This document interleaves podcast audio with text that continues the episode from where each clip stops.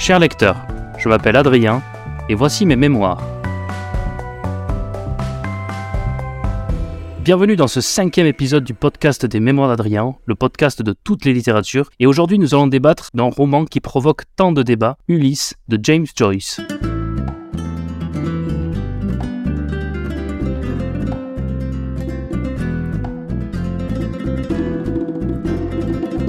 Aujourd'hui, pour cet épisode, je reçois non pas un, mais deux invités afin de débattre sur ce roman. Parmi mes deux invités, l'un l'a adoré jusqu'à le considérer comme un chef-d'œuvre de la littérature, et l'autre l'a détesté puisqu'il en a même abandonné la lecture en cours de route. J'ai tout d'abord l'honneur de recevoir Marie Moutier-Vitan. Marie, bonjour. Bonjour.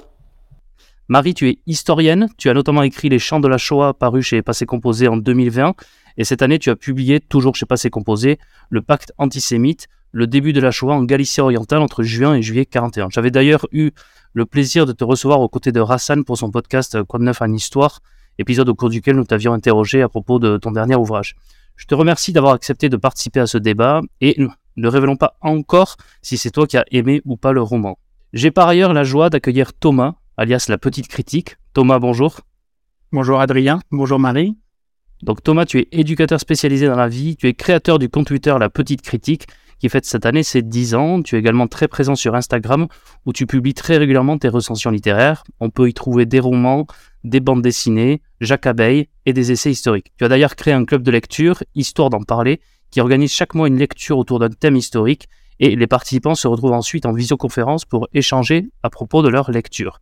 Est-ce que j'ai tout bon sur vos deux présentations? Tout à fait. Très bien. Bah alors voilà, c'est parti. Mais avant de lancer les hostilités, je vous propose que l'on commence en douceur avec la première partie de notre podcast au Panthéon des mémoires d'Adrien. Marie, tu voulais nous présenter un ouvrage historique qui s'appelle Guillotiné de Cécile Berly aux éditions Passé Composé. Juste avant peut-être de te laisser la parole, est-ce que toi Thomas, tu l'as lu cet essai? Et non, je ne l'ai pas lu. J'avoue que c'est un des livres qui m'intéresse aussi parmi les, récentes sorties des éditions Passé Composé. Moi non plus, donc euh, on va encore plus avoir de plaisir à écouter Marie nous en parler. Marie, c'est à toi. Pourquoi avoir choisi cet ouvrage? Alors déjà tout à fait parce que euh, je connais Cécile depuis plusieurs années, je la, je la suis en tant que, que lectrice, mais aussi en tant qu'amie, et j'admire son parcours parce que c'est euh, une historienne qui euh, met à l'honneur les femmes du XVIIIe siècle, et tout particulièrement donc dans ce petit essai guillotiné, je dis petit en taille parce qu'il se lit assez vite, il est assez court, euh, et en même temps, il est très foisonnant, il est extrêmement dense. Cet essai, donc guillotiné, revient sur le parcours de quatre femmes euh, Madame Roland, Olympe de Gouges, la comtesse du Barry et euh, évidemment Marie-Antoinette, toutes quatre arrêtées, incarcérées, jugées, condamnées puis guillotinées lors de la Terreur donc à l'automne 1793. Le récit qu'en fait Cécile Berly est absolument fascinant parce que grâce à la plume sensible, est extrêmement juste, extrêmement ciselée. Elle nous fait rentrer vraiment dans l'intimité de ces quatre femmes, dans leurs peurs, dans leurs doutes, en utilisant en plus euh, les, écrits qu'elles ont pu euh, rédiger lors de leur emprisonnement. C'est extrêmement émouvant et en même temps, elle rend très bien compte de toute la matérialité qui les entoure, les conditions physiques extrêmement rudes de l'incarcération, euh, le chemin qui mène des prisons jusqu'à la place jusqu'à la guillotine, on les accompagne véritablement, ces quatre femmes. Et donc j'ai trouvé que c'était tout à fait émouvant et qui en plus a euh, la particularité de rendre une humanité à ces femmes. C'est-à-dire que derrière le symbole qu'elle représentait, et qu'elle représentait d'ailleurs pour, euh, pour la Révolution, elle va chercher la femme et c'est ça qui m'a semblé extrêmement intéressant quatre femmes en plus. On découvre quatre portraits extrêmement différents avec une Madame Roland, par exemple, très érudite, euh, qui a tout à fait saisi les enjeux euh, de la Révolution. A contrario, une Madame du Barry qui ne comprend rien à ce qui se passe, qui, elle, était en train de chercher ses diamants qui ont été volés par des bandits de grand chemin,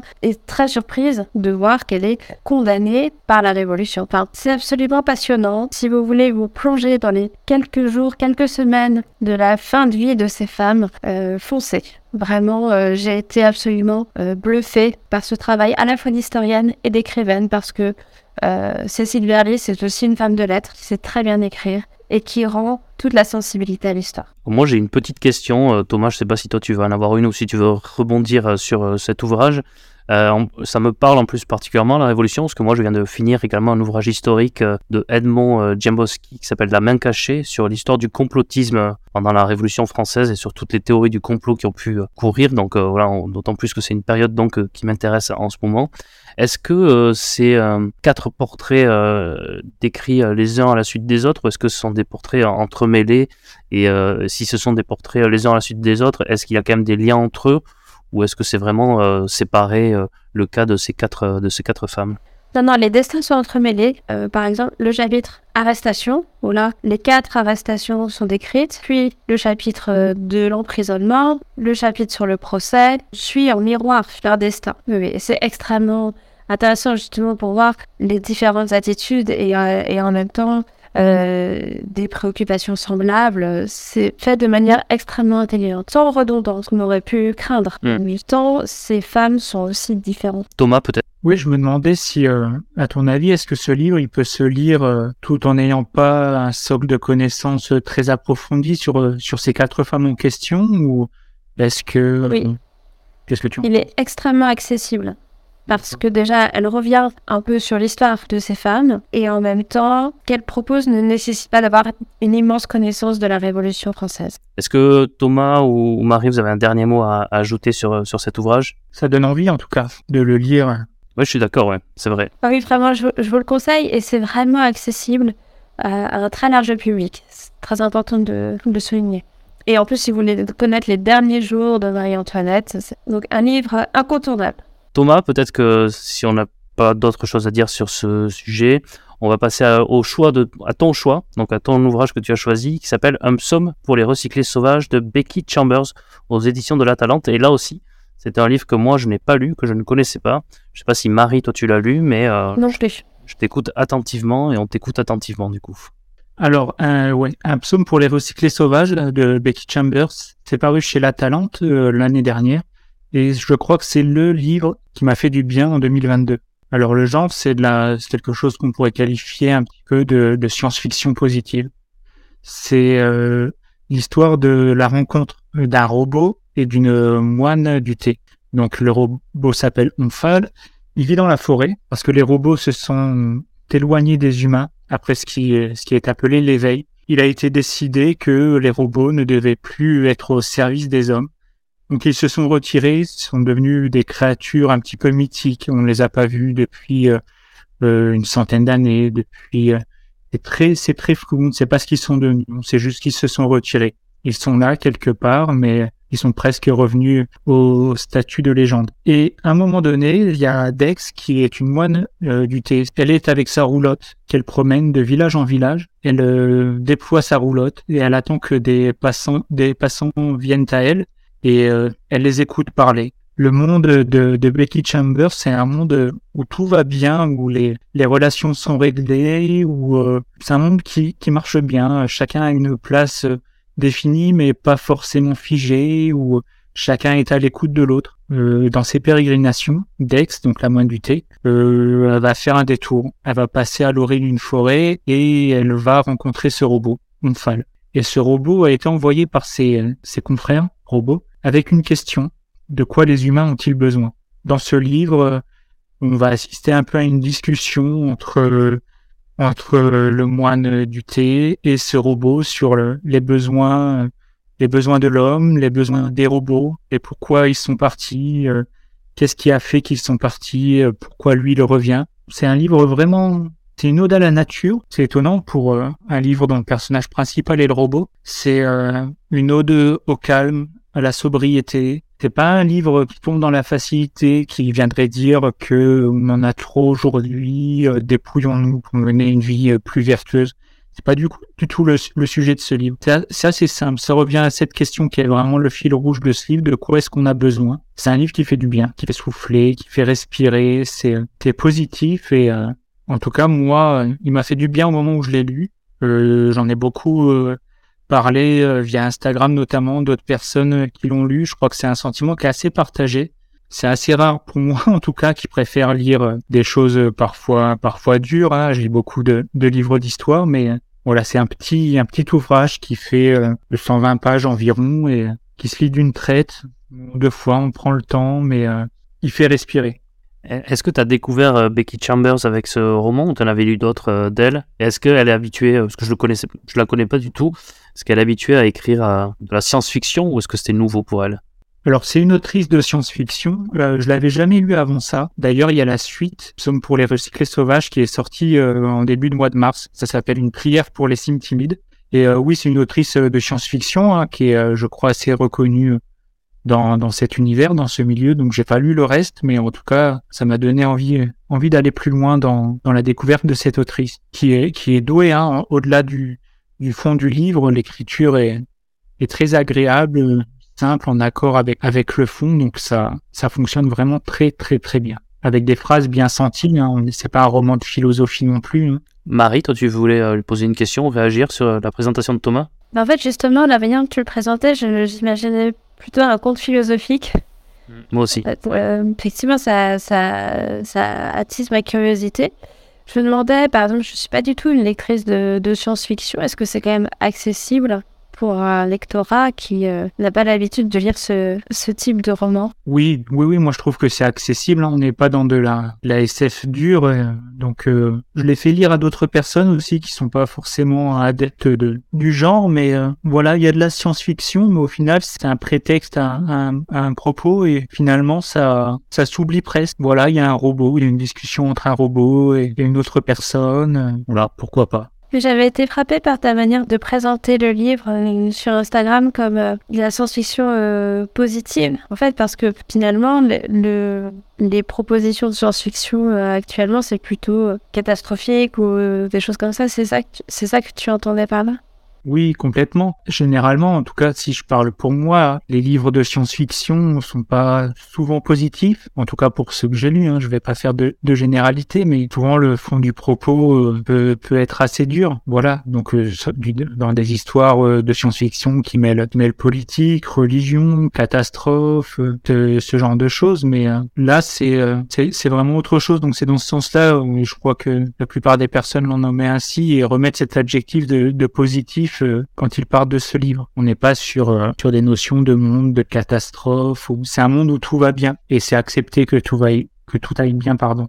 Ouais, je, suis d'accord avec toi. Je, lis beaucoup de, science-fiction.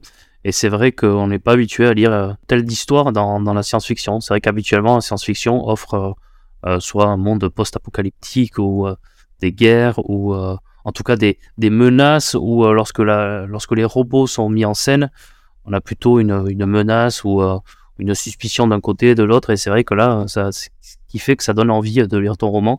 Ça me fait penser à être un grand lecteur de manga, plusieurs mangas et, également qui qui essayent de mettre en scène euh, les, robots de cette manière-là. Donc euh, ça aurait presque pu être un, roman japonais, parce que je sais que les asiatiques ont un rapport à la robotique euh, différent que, que, nous. Et ils essayent parfois d'avoir ce rapprochement. Et il y a même certaines histoires assez assez cocasses au Japon avec avec des robots. Et il y a notamment là euh, un manga, j'ai oublié le titre parce que je l'avais pas cherché pour préparer l'émission, mais un manga où un homme essaye de vivre en harmonie avec un robot. Et, et euh, euh, ça, a l'air également très bien. Donc c'est vrai que c'est, ben, en tout cas moi ça me donne envie et là, aussi la manière dont tu l'as présenté fait que je pense que je vais l'essayer ce livre. Surtout que la manière dont tu en parles, ça a l'air d'être d'un de tes gros coups de cœur de l'année, donc oui. Je suis curieux. Étant, euh, étant souvent euh, euh, d'accord avec tes goûts littéraires, on va voir aujourd'hui dans l'émission si c'est le cas ou pas, mais étant souvent d'accord avec tes goûts littéraires, là ça me donne envie, donc je me le note dans, dans les futurs livres que je dois lire, évidemment, je lirai d'abord Jacques Abeille,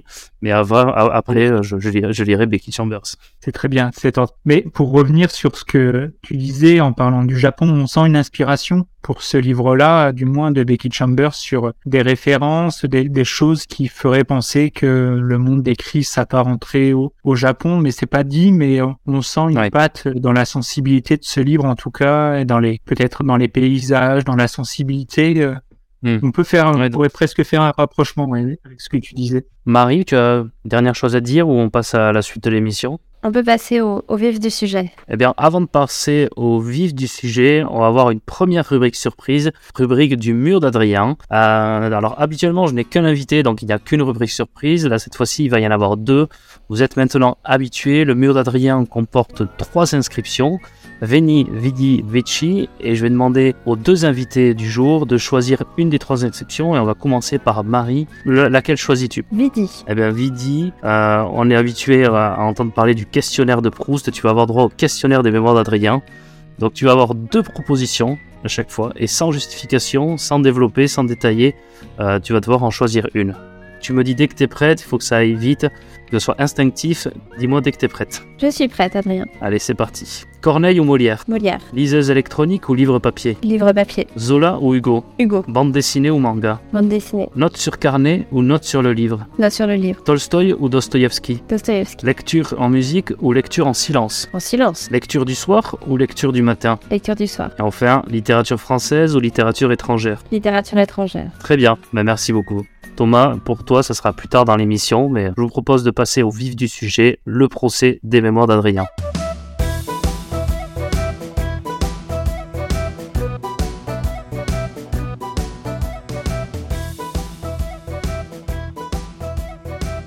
Et le procès, parce qu'effectivement, aujourd'hui, je vous ai réunis pour euh, évoquer donc euh, le fameux euh, Ulysse de James Joyce.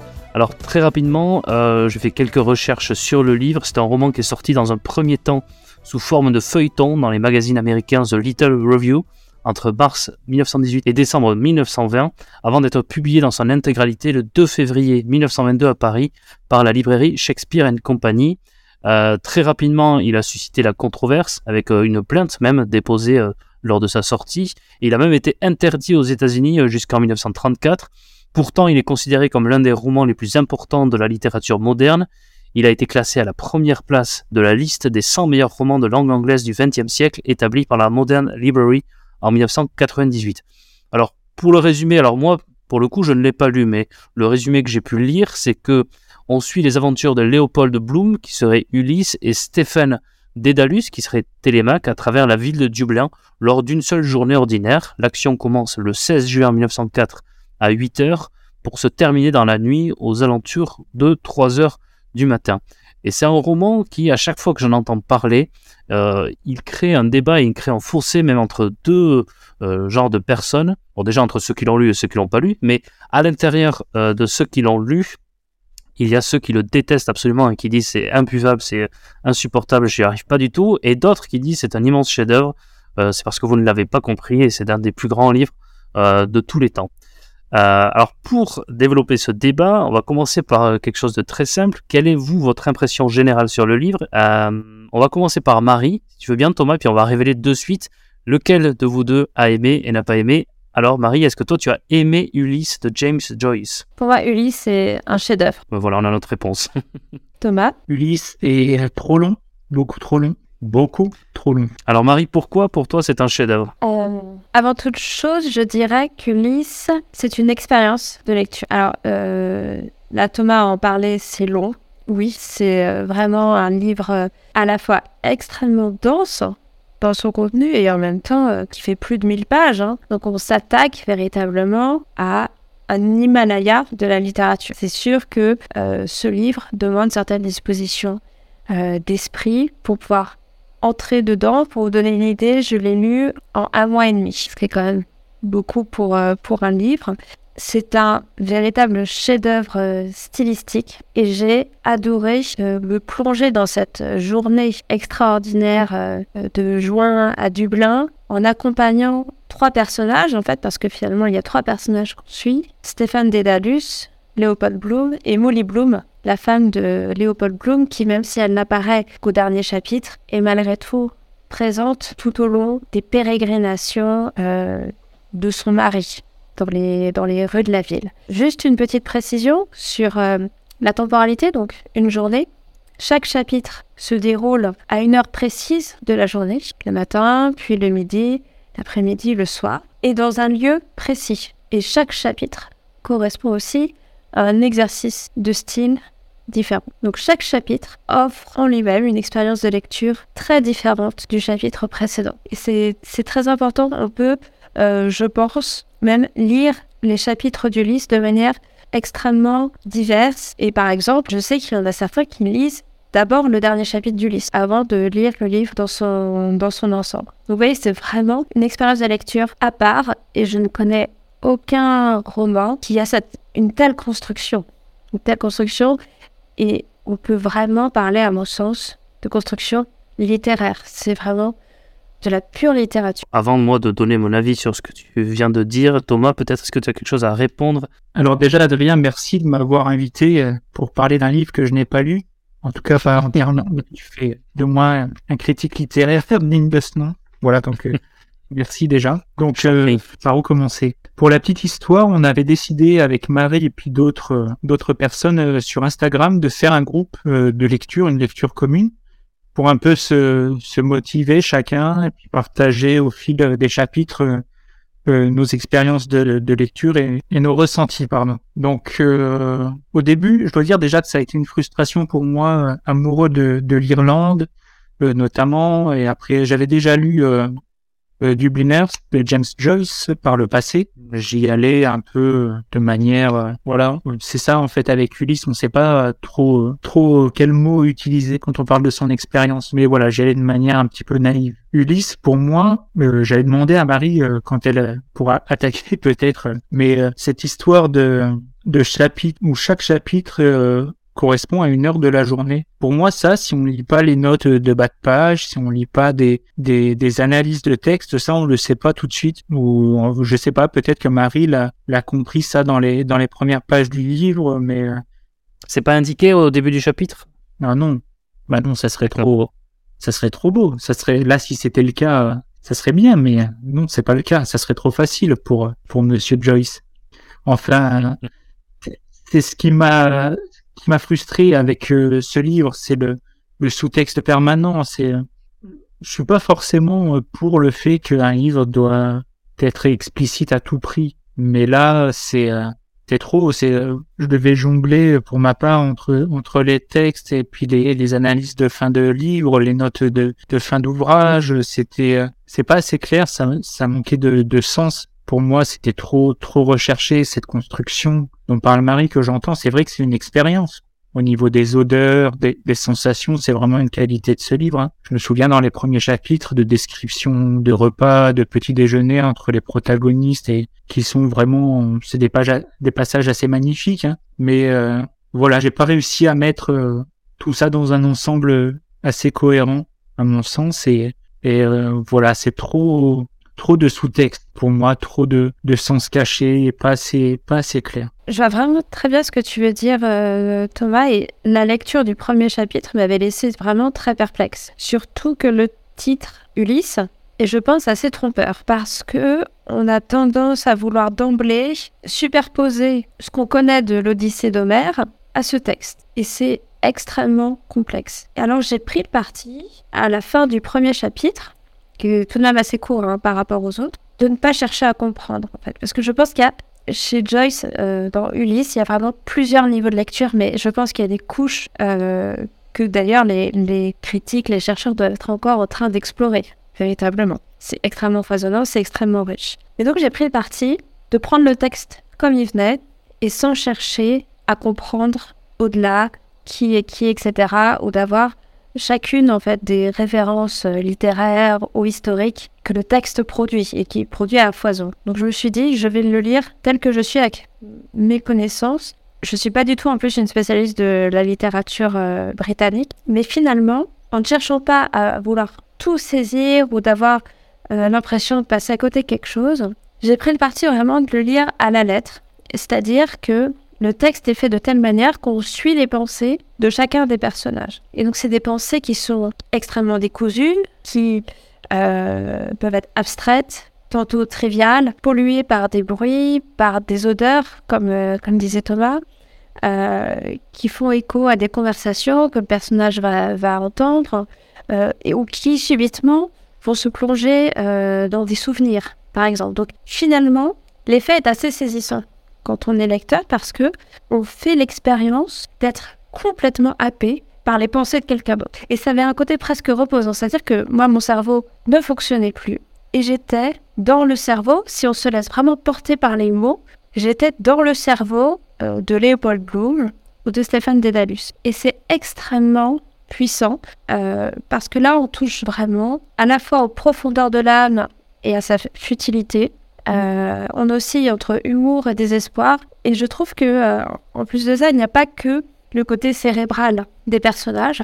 Il y a une place très importante laissée au corps, à l'expérience physique. Thomas parlait des repas, par exemple.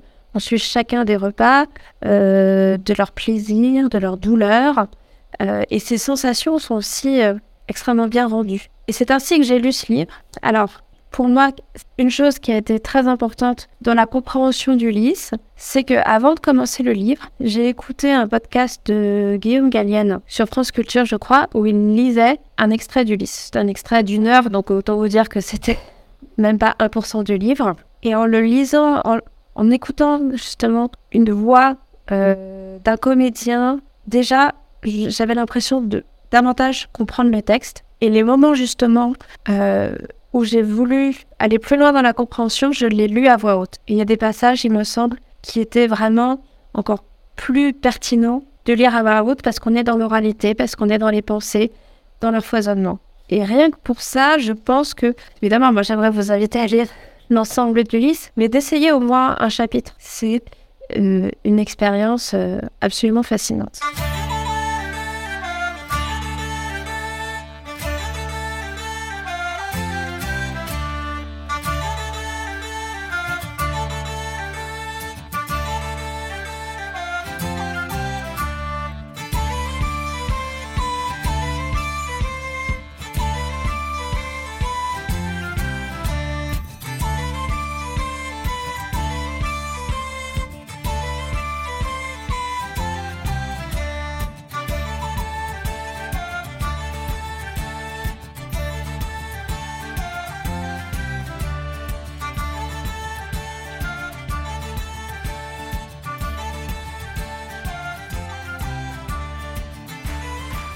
Devais juste un peu réagir pour l'instant à ce moment euh, du débat, ce qui, me, ce qui me rend perplexe, ce qui me rend curieux en même temps, c'est que moi j'ai l'habitude d'aimer euh, les romans euh, qui sont bien structurés. Ou déjà, bon, j'aime bien l'explicite aussi, comme disait Thomas tout à l'heure. Donc quand c'est trop implicite, quand on est trop dans la mise en avant de l'idée, j'ai un peu de mal.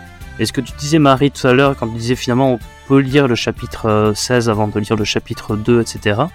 C'est quelque chose qui moi a priori, me gêne un peu parce que j'aime bien quand un roman est structuré, quand c'est l'auteur sait où est-ce qu'il nous amène et qu'il y a un cheminement euh, bien euh, clair chez lui et qu'il faut euh, lire d'abord le chapitre 1, enfin jusqu'au bout. C'est peut-être peut-être quelqu'un de très conventionnel là-dessus, mais j'ai l'habitude d'apprécier les romans comme ça. Et tu parlais tout à l'heure que pour toi c'est de la littérature pure, certes, mais lorsqu'on est chez Zola où c'est quelque chose de très explicite et qu'il y a on est moins dans l'idée, mais plus dans les faits et dans la description. C'est aussi pour moi de, de la littérature. Est-ce que, selon toi, Marie, puis peut-être que toi aussi, Thomas, euh, est-ce que c'est vraiment un, véritable roman ou est-ce que c'est pas euh, la manière dont vous en parlez, plutôt de la poésie en prose sur 1000 pages? J'ai l'impression qu'on est plus dans, dans de la poésie qu'un véritable roman. Est-ce que c'est est -ce c'est exagéré de dire ça ou, non? Je dirais plutôt que c'est un exercice de style. Hmm. Il ne se passe pas grand-chose. Hein pendant toute cette, euh, toute cette journée. Des choses finalement assez triviales. C'est long, 1000 pages quand même pour pas grand-chose. On va dire que le style est mis en avant par rapport, euh, par rapport à l'action. Hmm, d'accord.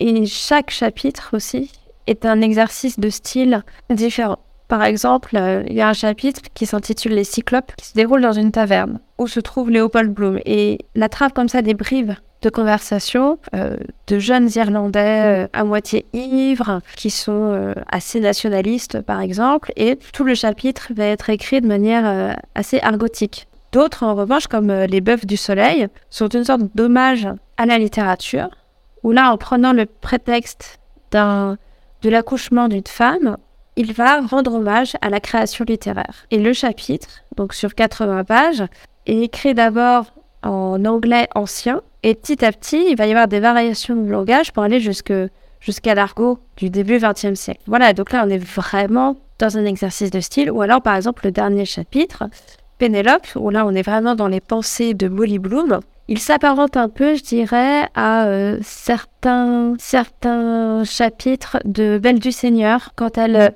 elle est dans ses pensées. Euh, voilà, c'est à peu près la même chose qui se déroule pour, euh, pour Molly Bloom. C'est quelque chose aussi qui a fait scandale parce qu'on est vraiment dans les pensées intimes d'une femme euh, sensible, blessée aussi, dans ses, ses pensées charnelles également.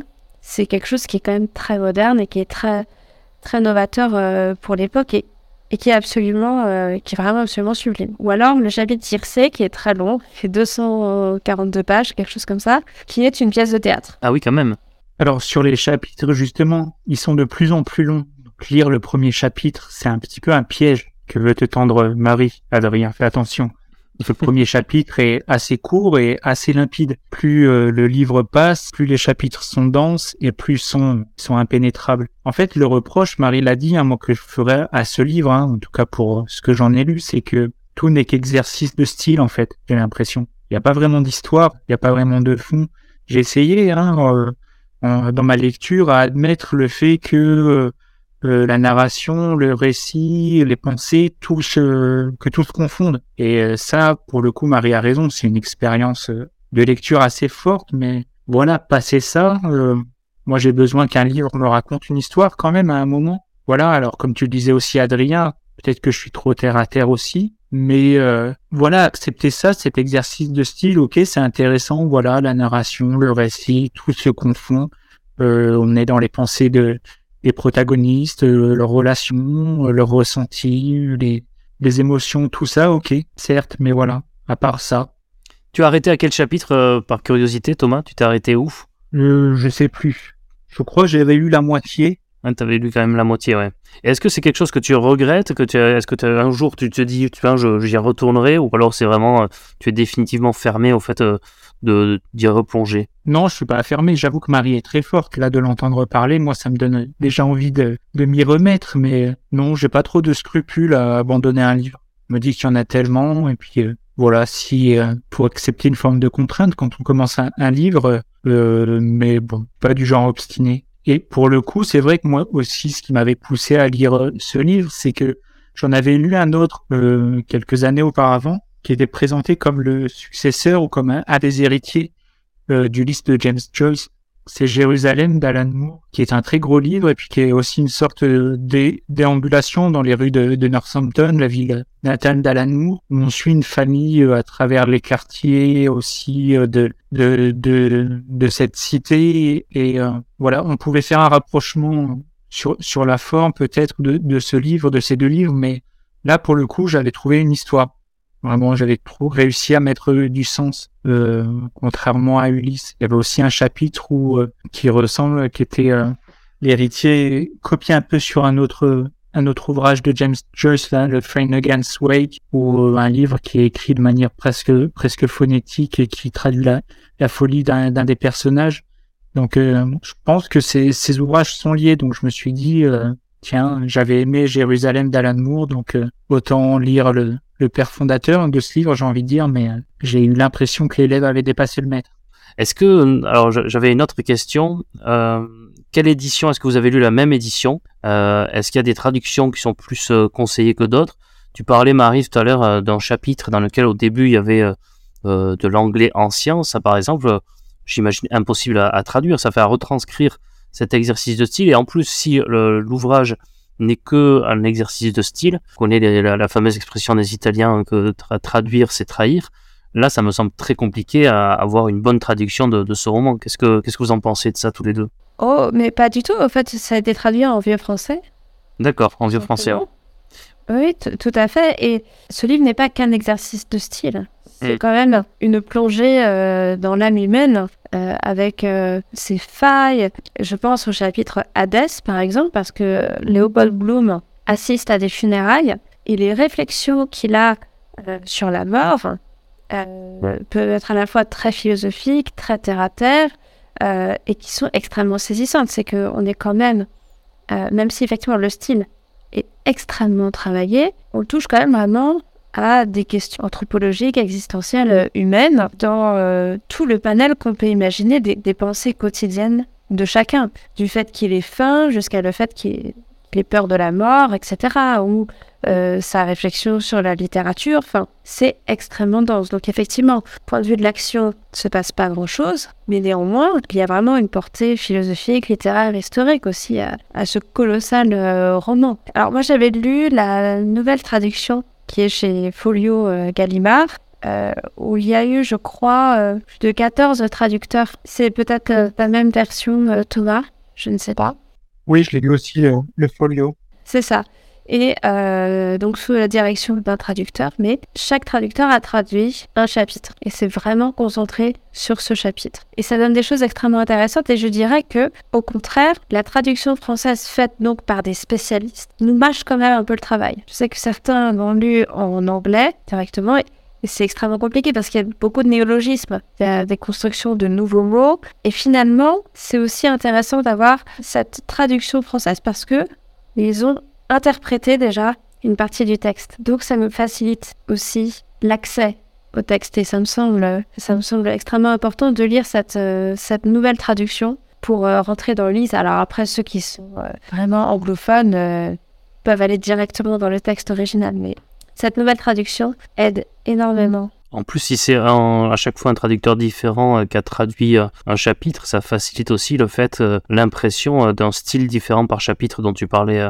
tout à l'heure finalement, euh, un seul homme qui a réussi à faire euh, presque 18 styles différents, là, il a fallu euh, plusieurs hommes pour le faire dans la version française. Alors, je sais pas si c'est une bonne ou une mauvaise chose, mais du coup, cette impression de style différent, elle doit être décuplée. Tout à fait. Je sais pas ce qu'en ce pense Thomas.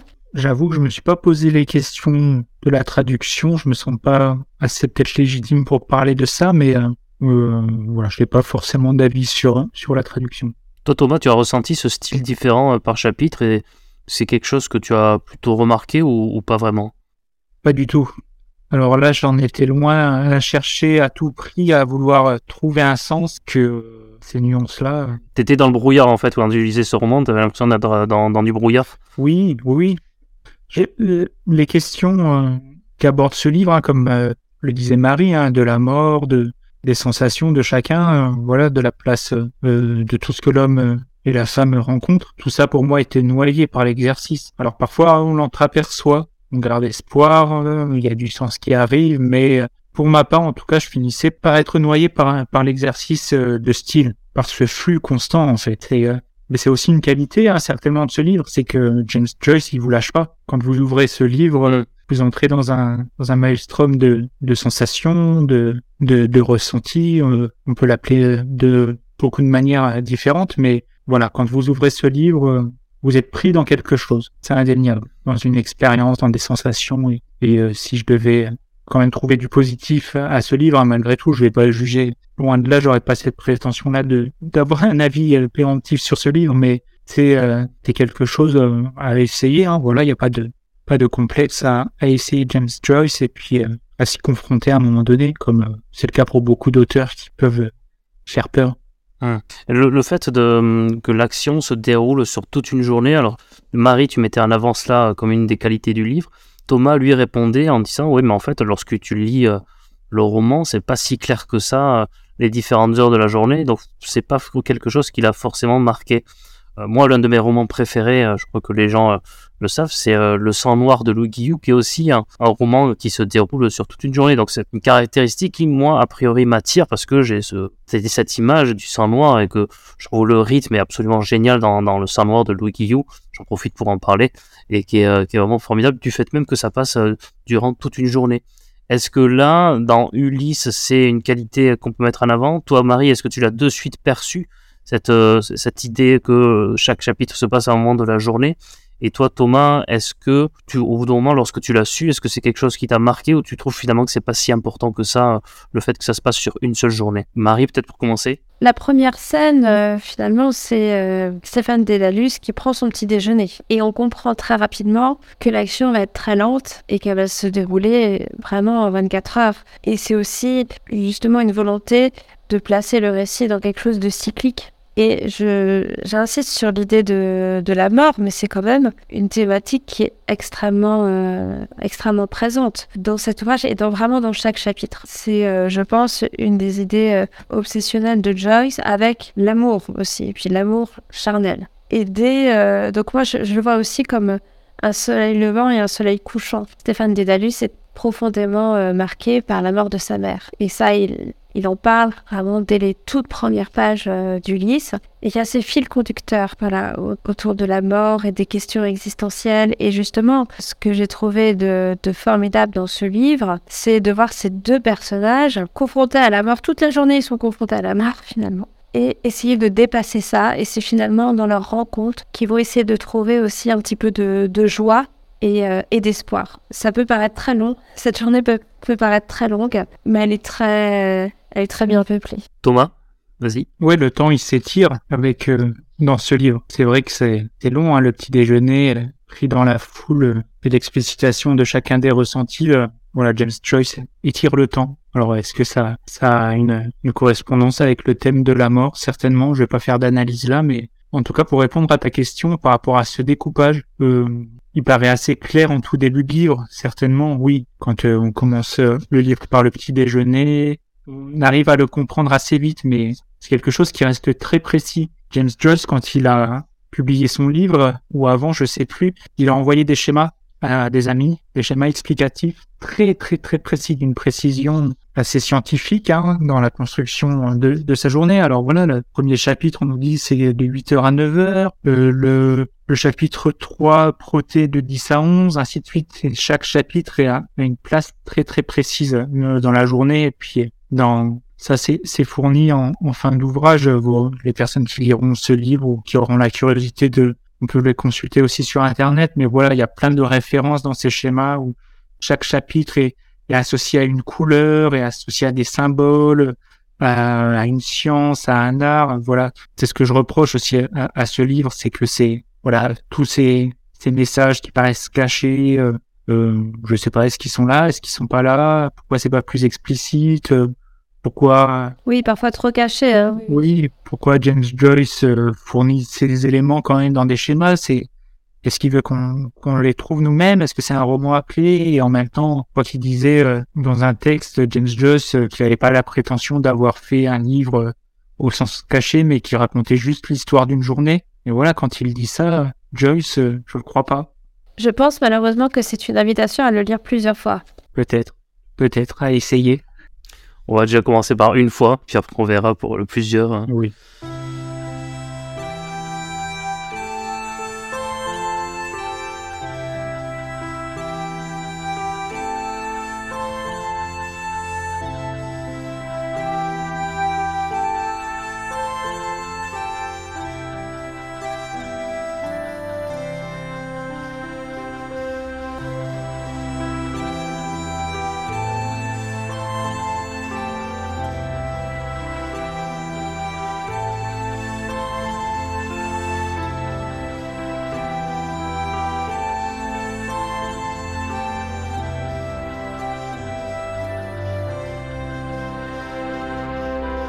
Avant de conclure ce débat, peut-être euh, un dernier mot de chacun, le dernier plaidoyer par Marie, peut-être un réquisitoire, à moins que Thomas ait changé d'avis hein, pendant l'émission. Euh, Qui veut commencer? Marie peut-être?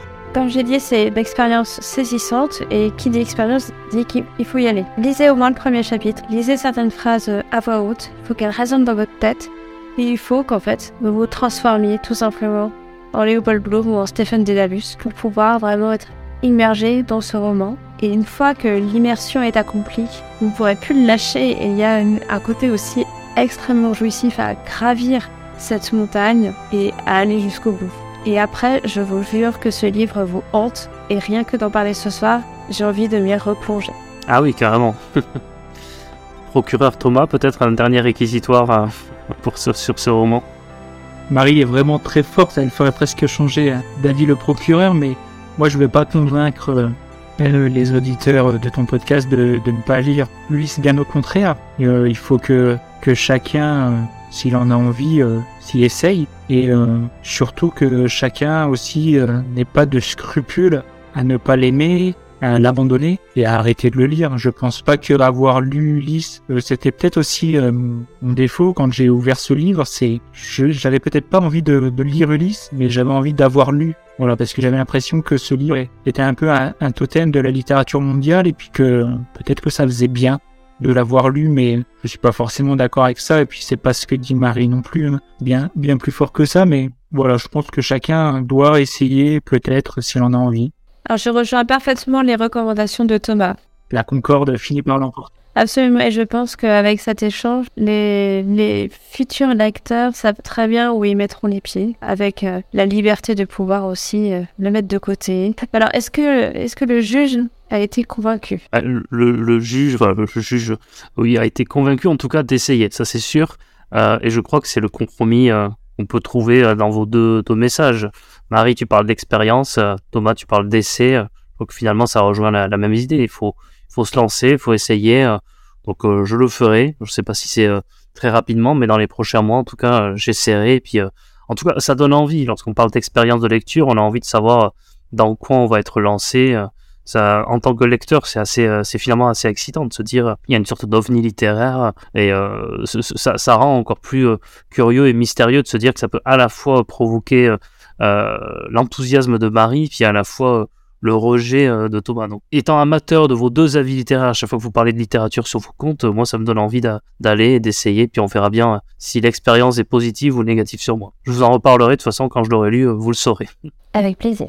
Donc, si ça vous va, je crois qu'on peut clore le procès du vice de Joyce. Alors, procès, évidemment, c'est un bien grand mot, mais on peut clore le procès. Puis, je crois qu'on a vraiment bien fourni, comme tu disais, Marie, aux auditeurs, les clés de lecture de, de Ulysse. Ils savent maintenant où est-ce qu'ils vont aller.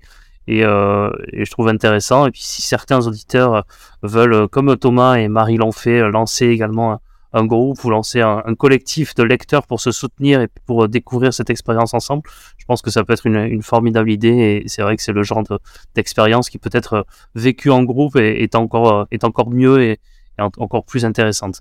Ne soyez pas seul avec ce livre.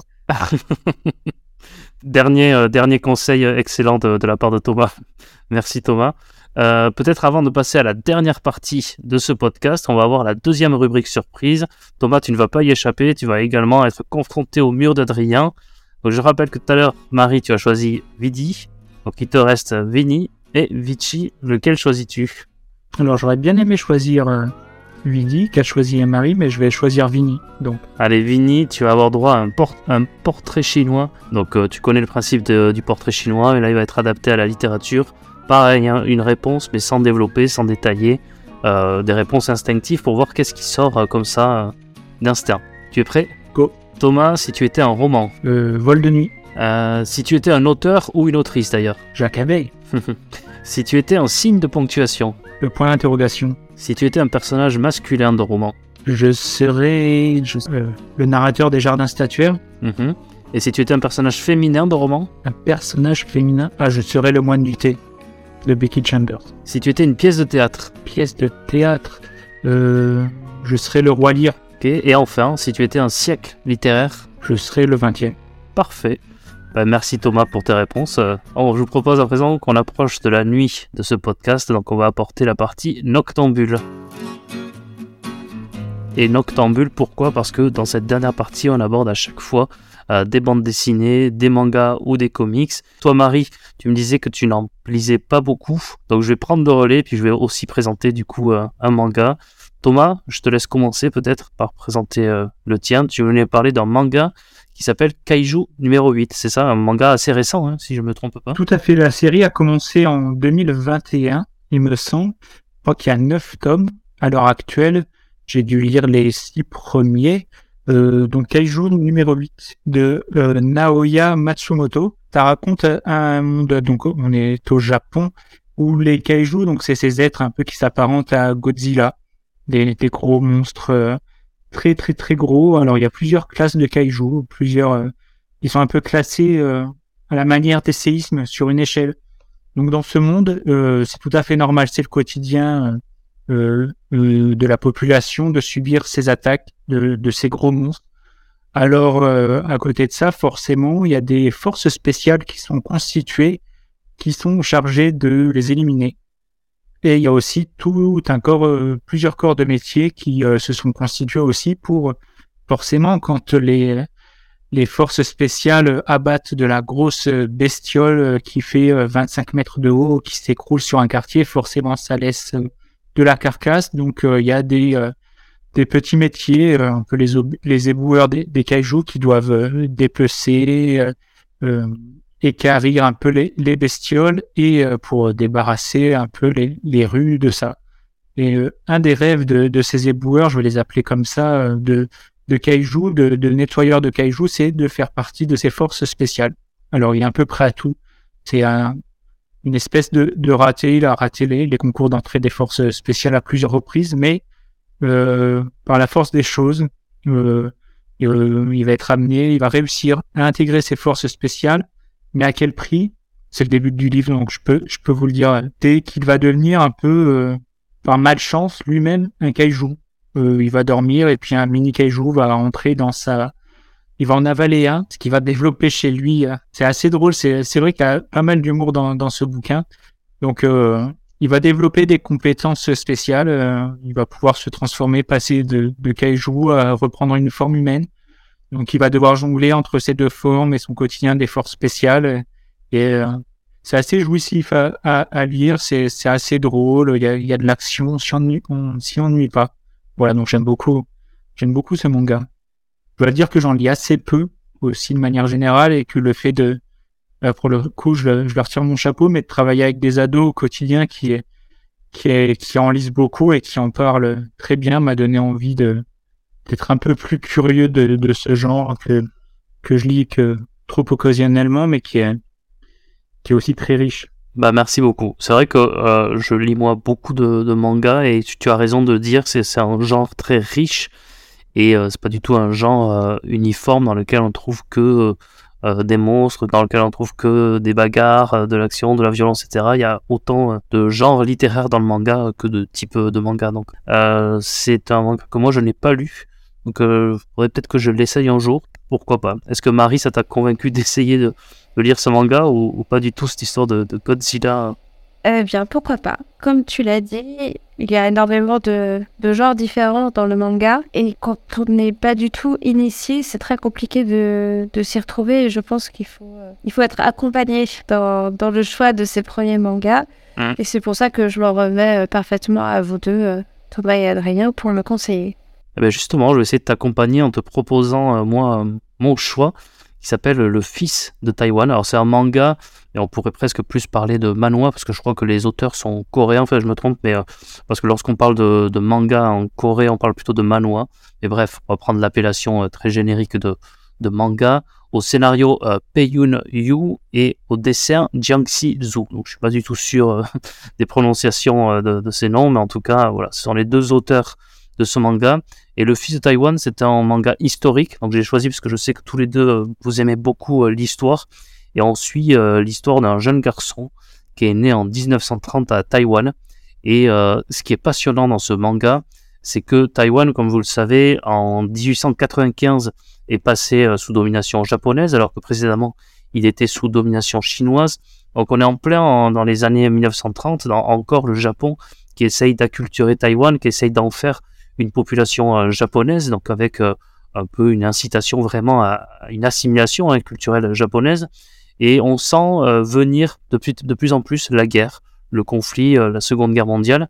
Et la Seconde Guerre mondiale est perdue par le Japon. Alors ça déjà c'est un cataclysme pour eux parce que ils s'attendaient vraiment à, à, remporter la guerre parce qu'il y avait une propagande forte pour leur dire que c'était une guerre sacrée, une guerre qui était sûre d'être remportée parce que ils avaient la raison de leur côté, etc. Ils perdent la guerre et Taïwan redevient euh, une île qui repasse sous domination euh, chinoise.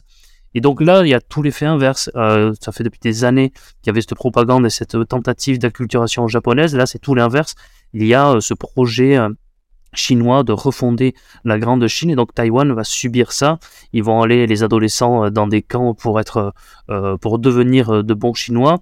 Il va y avoir en 1947 et c'est bien décrit dans le manga une révolte avec répression très forte qui va durer des années, même avec le gouverneur qui ne sera pas forcément en accord avec euh, euh, le pouvoir euh, chinois. Donc c'est vraiment très bien décrit, ce contexte est parfaitement décrit au travers en plus du regard enfantin de ce jeune garçon qui a 15 ans hein, en 1945. Donc c'est à la fois tendre lorsque on raconte les moments familiaux, sa sœur qui revient de temps en temps, lui qui est dans son village, avec des dessins très simples mais vraiment très beaux et puis, contrairement à d'habitude, déjà, il se lit de gauche à droite, qui se lit dans le sens classique d'une bande dessinée. Et puis il y a même un petit peu de couleur parfois avec des visages un peu rosés, avec quelques couleurs parfois dans les paysages. C'est vraiment un, très très beau manga.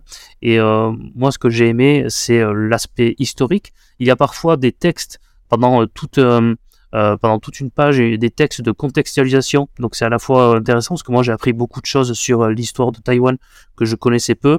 À la fin du, du, manga, il y a plusieurs pages avec une frise chronologique et puis avec encore plusieurs articles sur les événements qui sont relatés dans le manga. Et quelque chose d'intéressant sur le plan linguistique, parce que vous le savez, donc il y a euh, tout le début où on les force à parler japonais, puis ensuite on les force à parler chinois, alors que eux ils ont un parler euh, euh, une langue natale que je vais essayer de retrouver, qui est le Minan ou le Minan, je sais pas exactement comment ça se prononce.